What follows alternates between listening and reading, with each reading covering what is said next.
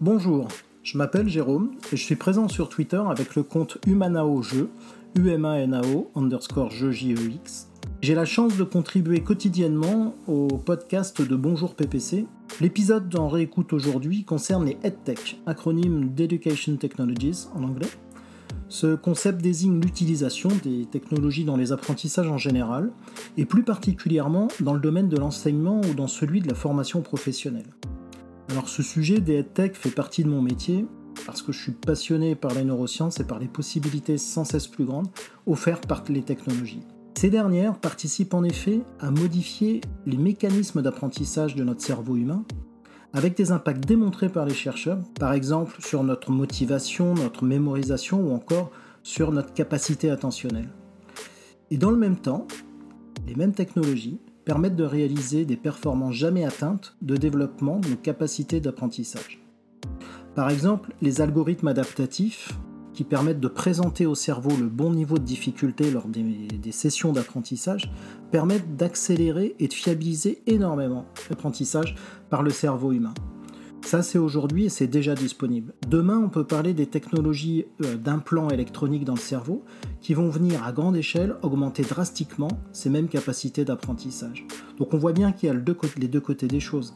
Alors les tech, à l'image du pharmacone grec, Serait-elle à la fois le poison et le remède de l'évolution de nos cerveaux?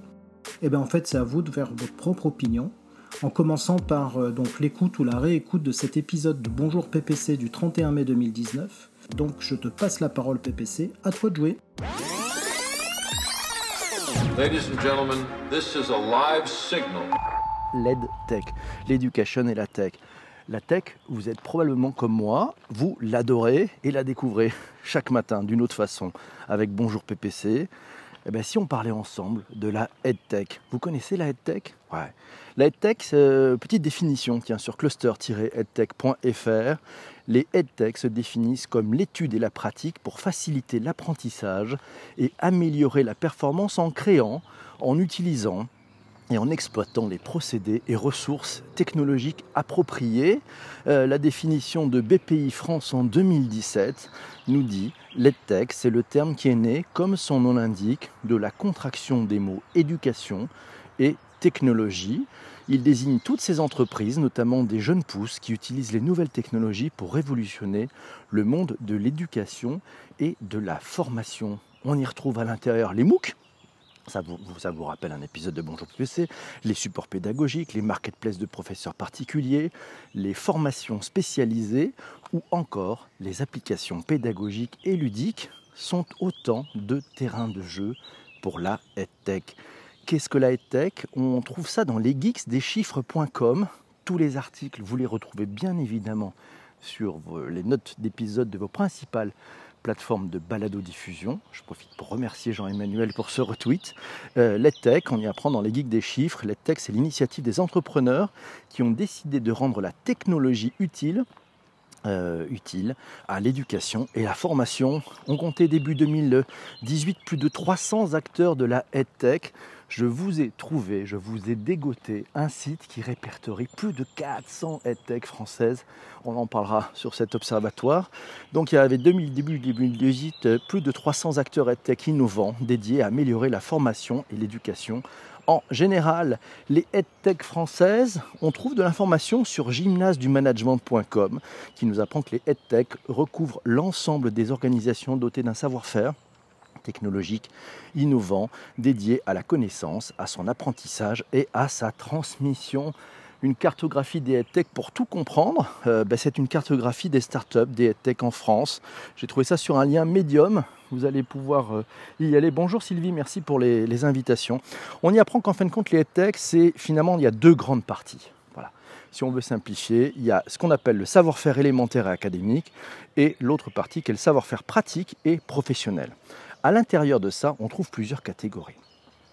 On va trouver par exemple tout ce qui concerne les supports pédagogiques. Alors à l'intérieur des supports pédagogiques, on va trouver les ressources pédagogiques, les innovations pédagogiques, euh, l'Internet des objets et les jouets connectés même, ouais, les besoins spécifiques, notamment euh, pour tout ce qui concerne les cas de troubles cognitifs.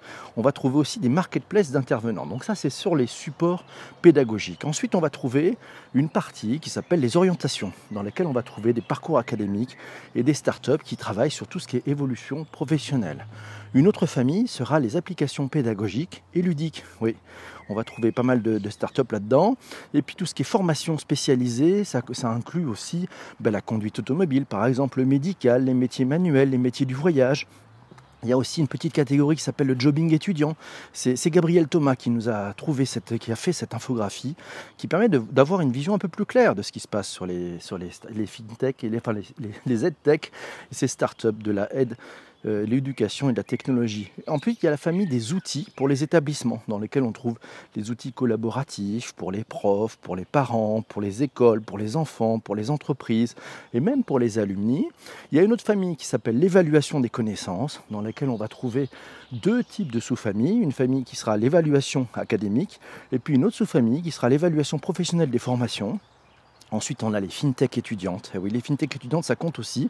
Et puis, il y a tout ce qui est jobbing étudiant. Oui, la façon de trouver des jobs aussi, c'est important d'avoir des headtech là-dessus. Et puis, les outils B2B, formation professionnelle, on trouve dedans une sous-famille qui est le micro-learning, des modules de digital learning, la réalité virtuelle, des formations collaboratives, des formations pour logiciels aussi. Eh et puis des outils d'optimisation pour les concepteurs. Euh, de cours aussi. Puis voilà, tout ce qui est cours en ligne et MOOC en B2C, voilà, avec les savoirs scolaires, des enseignements tutoriels, des compétences professionnelles, et puis tout ce qui est marketplace de professeurs particuliers dans lesquels on aura le présentiel, mais aussi le distanciel. Grande famille, vous le voyez, c'est très large, c'est un marché qui est très très large. Et la France tire son épingle de jeu puisqu'il y a plus de 411 startups qui sont sur la EdTech en France. Les enjeux, les enjeux des, de ces EdTech. C'est un tweet de Julien Faure qui le signale, les EdTech ne sont pas des concurrents des acteurs de l'enseignement supérieur, mais plutôt des partenaires qui viennent à chaque étape de la vie d'un étudiant enrichir la chaîne de valeur de l'institution. C'est Rémi Chal qui le dit dans un article du Monde. Euh, dans cet article du Monde d'ailleurs, je vous conseille de le, lire, il est dans les notes d'épisode. Cela s'appelle La pédagogie et les modes d'apprentissage doivent évoluer avec le numérique. Il y a principalement trois marchés distincts, apprend-on dans cet article avec des caractéristiques propres.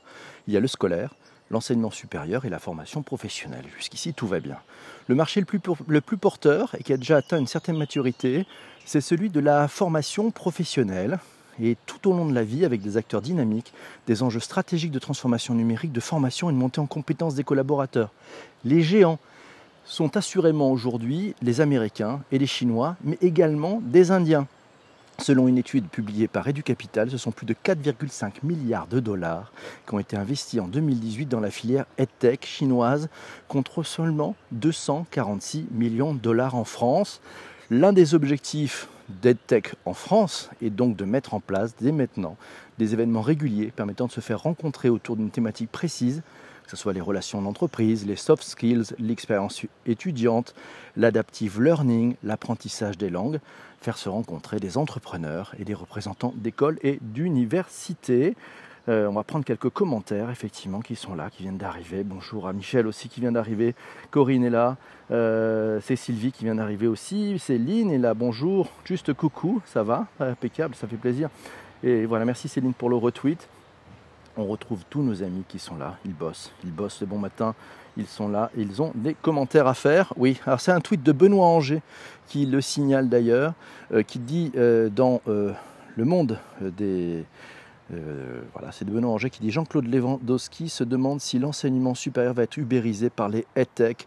Chez Neomabs, dit-il, l'ami Benoît Anger, nous croyons davantage à la complémentarité et nous avons même lancé un accélérateur de start-up sur ce sujet, le supérieur ubérisé par les EdTech, un article forcément à lire. Allez voir le tweet de Benoît Anger, vous allez pouvoir lire le tweet. Il a fait une photo. Humeur, humeur, EdTech. Ah, c'est Corinne qui nous dit ça. EdTech, la poule aux œufs d'or. Comment cela Vu de loin, on se demande s'il n'y a pas beaucoup, beaucoup d'argent? N'y en a-t-il pas trop d'argent investi dans ce domaine? Alors que quelquefois, on peut faire les choses beaucoup, beaucoup plus simplement pour obtenir des résultats encore plus probants pour la finalité. La finalité étant de permettre à toute personne d'être en situation d'apprendre et de réussir. C'est bien résumé, Corinne, ça. Permettre à toute personne d'être en situation d'apprendre et de réussir autant de fois que de besoin dans son parcours. Eh oui, quels sont vraiment, au final, pose la question, c'est Corinne qui pose la question, les gagnants de cet engouement? Quels sont vraiment, au final, les gagnants de cet engouement? Y a-t-il besoin de toute cette débauche financière? Comment faire mieux avec moins? Voilà une question. Merci Corinne. Faut-il croire en l'avenir de la EdTech? Un article à voir dans Focus RH, à lire dans focusrh.com. Euh, c'est Stéphane Dibol qui a écrit cet article. Qu'est-ce qu'on appelle l'écosystème de la EdTech? Eh bien, Il le précise, c'est ce que les économistes appellent des externalités qui facilitent ou non qui facilite ou non le développement de la start-up. Euh, le fait d'avoir une proximité avec d'autres start-up est important pour créer de l'intelligence collective. Un certain nombre d'associations d'ailleurs favorisent la capillarisation des pratiques et la coordination des actions quand cela est nécessaire. Un plaidoyer en faveur d'une EdTech française. Pourquoi l'EdTech doit-elle être française? Eh ben, Stéphane euh, Dibold nous dit dans son article, dans son article, c'est pour éviter la bipolarisation de la formation parce qu'il y a la formation chinoise et américaine qui sont porteuses de valeurs, de culture et d'histoire. Et oui, la France a aussi ben, le fait de jouer pour porter ben, ses valeurs, sa culture. Et, et, son histoire. La France est porteuse de ses propres valeurs, des valeurs spécifiques. Il s'agit donc d'offrir une troisième voie afin de permettre à tous et à tous les pays d'avoir le choix en formation eh, il y a un enjeu là, hein. merci. Euh, bel article à lire, Stéphane Dibold.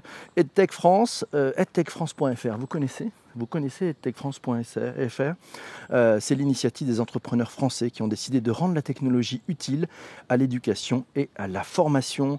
Leur manifeste, ils prennent la responsabilité d'inventer les outils et services qui, partout en France, font avancer l'éducation et la formation vers l'excellence à laquelle chacun aspire à l'excellence. EdTech France, prend aussi la responsabilité de fédérer partout en France les acteurs de l'éducation et de la formation qui contribuent à l'évolution des pratiques grâce aux technologies. Ils prennent la responsabilité de démontrer partout en France la remarquable contribution du numérique au service de l'éducation et de la formation. Et dans leur manifeste, ils disent qu'ils prennent aussi la responsabilité de diffuser le savoir-faire de la EdTech française sur la scène internationale. Et ce n'est pas fini, ça finit par nous, entrepreneurs EdTech français, aurons accompli notre passionnante mission lorsque chaque citoyen quel que soit son âge, quelle que soit sa condition, quel que soit son lieu de vie ou de travail, pourra bénéficier d'une expérience d'apprentissage, d'excellence. Ouh, ça c'est du challenge, ça s'appelle un manifesto, et les manifestos c'est vraiment bien. Euh, la formation prend le pas sur les études, on apprend toute sa vie, c'est quatre lettres qui nous signalent ça, et c'est Céline qui dit oui, et l'âge n'est plus un problème. Bien d'accord avec toi Céline, et Christian qui continue en disant on n'arrête jamais d'apprendre. Non, n'arrêtons jamais d'apprendre. Eh bien oui, c'est ça. Bonjour, bonne journée de Cannes. On a un ami de Cannes qui vient de nous rejoindre. Des statistiques, l'Observatoire de la EdTech. Euh, c'est facile, c'est observatoire-edtech.com et vous retrouvez le lien dans les notes d'épisode. Euh, vous allez pouvoir découvrir chacune des 421 startups qui sont actuellement listées euh, il y a des statistiques, 217 hein. levées de fonds, 228 acteurs récompensés. On trouve sur ce site, alors en termes de produits et services, on trouve à peu près 160 euh, EdTech qui sont sur les outils de gestion pour enseigner et former. On en trouve 156 qui sont sur la formation à des compétences numériques. On en trouve 128 qui sont de la, la formation à des compétences techniques. On en trouve 122 pour des formations académiques. On en trouve 102 qui sont au service aux familles et aux étudiants. 91 euh, travaillent sur des activités extrascolaires et de développement personnel. 56 sont sur des services pour des publics à, besoins, à besoins éducatifs particuliers. 48 sont sur l'orientation et de l'insertion professionnelle. Et voilà, c'est les grandes familles, mais c'est pas mal. Allez voir l'Observatoire de la EdTech. C'est mis à jour, les startups sont mises en avant. C'est très très intéressant. Allez, on va mettre peut-être deux noms de startups. C'est très difficile sur les 421. On pourrait faire un petit coucou à la startup qui s'appelle Kokoroe. Euh, ouais, on en parlait déjà, c'est monté par euh, deux sœurs et puis une amie. Voilà, c'est une boîte qui fait de la formation. Elle est dans le top by Madines des startups qui boostent les performances des collaborateurs. Elle a su casser les codes de la formation pour donner envie d'apprendre. Ça, c'est les gens de chez Orange qui lui disent ça, qui proposent des services de Kokoroe à l'ensemble des entreprises, du groupe. S'il y a des gens qui travaillent chez Orange, vous pouvez venir confirmer ou pas. Voilà, c'est les startups qui boostent les performances des collaborateurs. C'est comme ça que se définit aussi Kokoroe. Euh, sinon, autre, autre exemple, autre exemple, c'est la startup. Euh, alors ça, c'était présenté à Vivatech. C'était sur le stand de, l'INPI. C'est la startup qui s'appelle Learn and Go FR. Elle a présenté sur le stand de l'INPI à Vivatech justement. Euh, c'est un truc qui s'appelle Caligo. C'est un cahier numérique qui révolutionne, qui révolutionne pardon, l'apprentissage de l'écriture manuscrite pour les enfants. Intéressant, ouais. Euh, vous pouvez aller voir euh, ce tweet de l'INPI France euh, qui représentait cette start-up, effectivement. Longo FR à suivre aussi. Sinon, bah, le top 6 des tendances pour le digital, pour tout ce qui est digital transformation, eh ben, on y apprend bah, dans tout ce que la, que la tech est dans ce top 6, hein, puisque ça peut aussi couvrir à la fois tout ce qui va être la réalité augmentée, la réalité virtuelle, et on va utiliser ces technologies pour faire de la tech tout ce qui est bien entendu les classes, les classes, voilà, les classes, et puis tous les, les outils pour pouvoir travailler en classe. On le, voit, on voit avec Learn Go et sa fameuse tablette. Il y a tout ce qui concerne la gamification. Il y a aussi tout ce qui concerne le personalized learning. Bah oui, c'est l'apprentissage totalement personnalisé personnalisé en fonction de ce que vous êtes, des endroits où vous voulez euh, vous renforcer ou aller plus loin ou être encore dans plus d'excellence. Et puis il y a tout ce qui concerne bien entendu ben, redesigner les espaces de travail. Oui, il y a du travail aussi là-dessus. Hein. Les designers qui sont peut-être dans la room me le diront, euh, c'est vrai. Euh, et puis ben, finalement, il y a aussi tout ce qui concerne l'intelligence artificielle, les algorithmes. Comment les algorithmes vont-ils pouvoir aider les EdTech à améliorer la formation, la formation qui va faire que chacun d'entre va apprendre plus de choses, va être plus riche, va être peut-être plus euh, collaboratif dans la façon aussi d'expliquer, de partager son savoir. Ça, c'est le grand sujet de l'humain. On en parlera. Alors, c'est Christian qui confirme qu'effectivement, Cocoré est bien mis à disposition des différentes euh, entreprises qui sont euh, chez Orange, dans le groupe Orange, et ces quatre lettres qui nous disent que Cocoré dans la liste des entrepreneurs de l'année. Hello à toi, c'est bien calme derrière toi, PPC, c'est la première fois que j'entends les oiseaux ici. Ah ben, on est sur Twitter, sur Twitter. Quand on enregistre, on est sur Twitter et sur Twitter, il y a toujours des oiseaux. C'est l'achat de ce magnifique CD qui nous a permis effectivement d'avoir ce contenu alors, pour aller plus loin, si vous aimez et si vous voulez vous confronter, vous frotter un peu au EdTech, euh, il y a un événement il y a un événement autour des technologies de l'éducation et de la formation. Ça sera les rencontres EdTech. C'est organisé par le réseau SPN. Euh, c'est Nur Numérique qui le dit. Ça aura lieu le 18 juin à Cobalt, Poitiers. Donc si vous êtes du côté de Poitiers, n'hésitez pas à aller faire toc toc. C'est passionnant. Euh, ça démarre par un petit déjeuner, ce qui est déjà toujours une bonne chose. Hein. C'est l'ami du petit déjeuner, comme le disait Jean-François. Euh, voilà, puis vous aurez un démodé et puis des ateliers et des rendez-vous. Ça se passera effectivement à Poitiers le 18 juin. Bonne façon. Et puis si vous aimez tout ce qui est tech, ouais, tout ce qui est tech. C'était l'épisode sur la head tech, mais on a aussi fait un épisode sur la food tech. C'était le 25 octobre. C'est l'épisode numéro 26 de Bonjour PPC. Le 26, on a enchaîné avec un épisode sur la GovTech. Le 27 septembre, on a fait la fashion tech. Le 26 octobre, on est reparti sur euh, la GovTech, bien entendu. La medtech, c'était le 30 novembre. Euh, euh, en, décembre, on a parlé effectivement de la Civic Tech. En février, c'était la Sex Tech. Et oui, on a fait ça aussi. On a peur de rien. Et puis le, 7 mars, on avait fait la Legal Tech. Aujourd'hui, c'était l'épisode numéro 176 sur la Tech. Le prochain épisode, ah, ça va parler de l'empowerment par les salariés. C'est Laura qui nous a proposé ça. Euh, et puis, ben, non, c'est Louisa qui nous a proposé ce thème, l'empowerment par les salariés. Donc, ça sera dans le prochain épisode de Bonjour PPC. À ciao les amis et à très vite pour un podcast en replay. Ciao.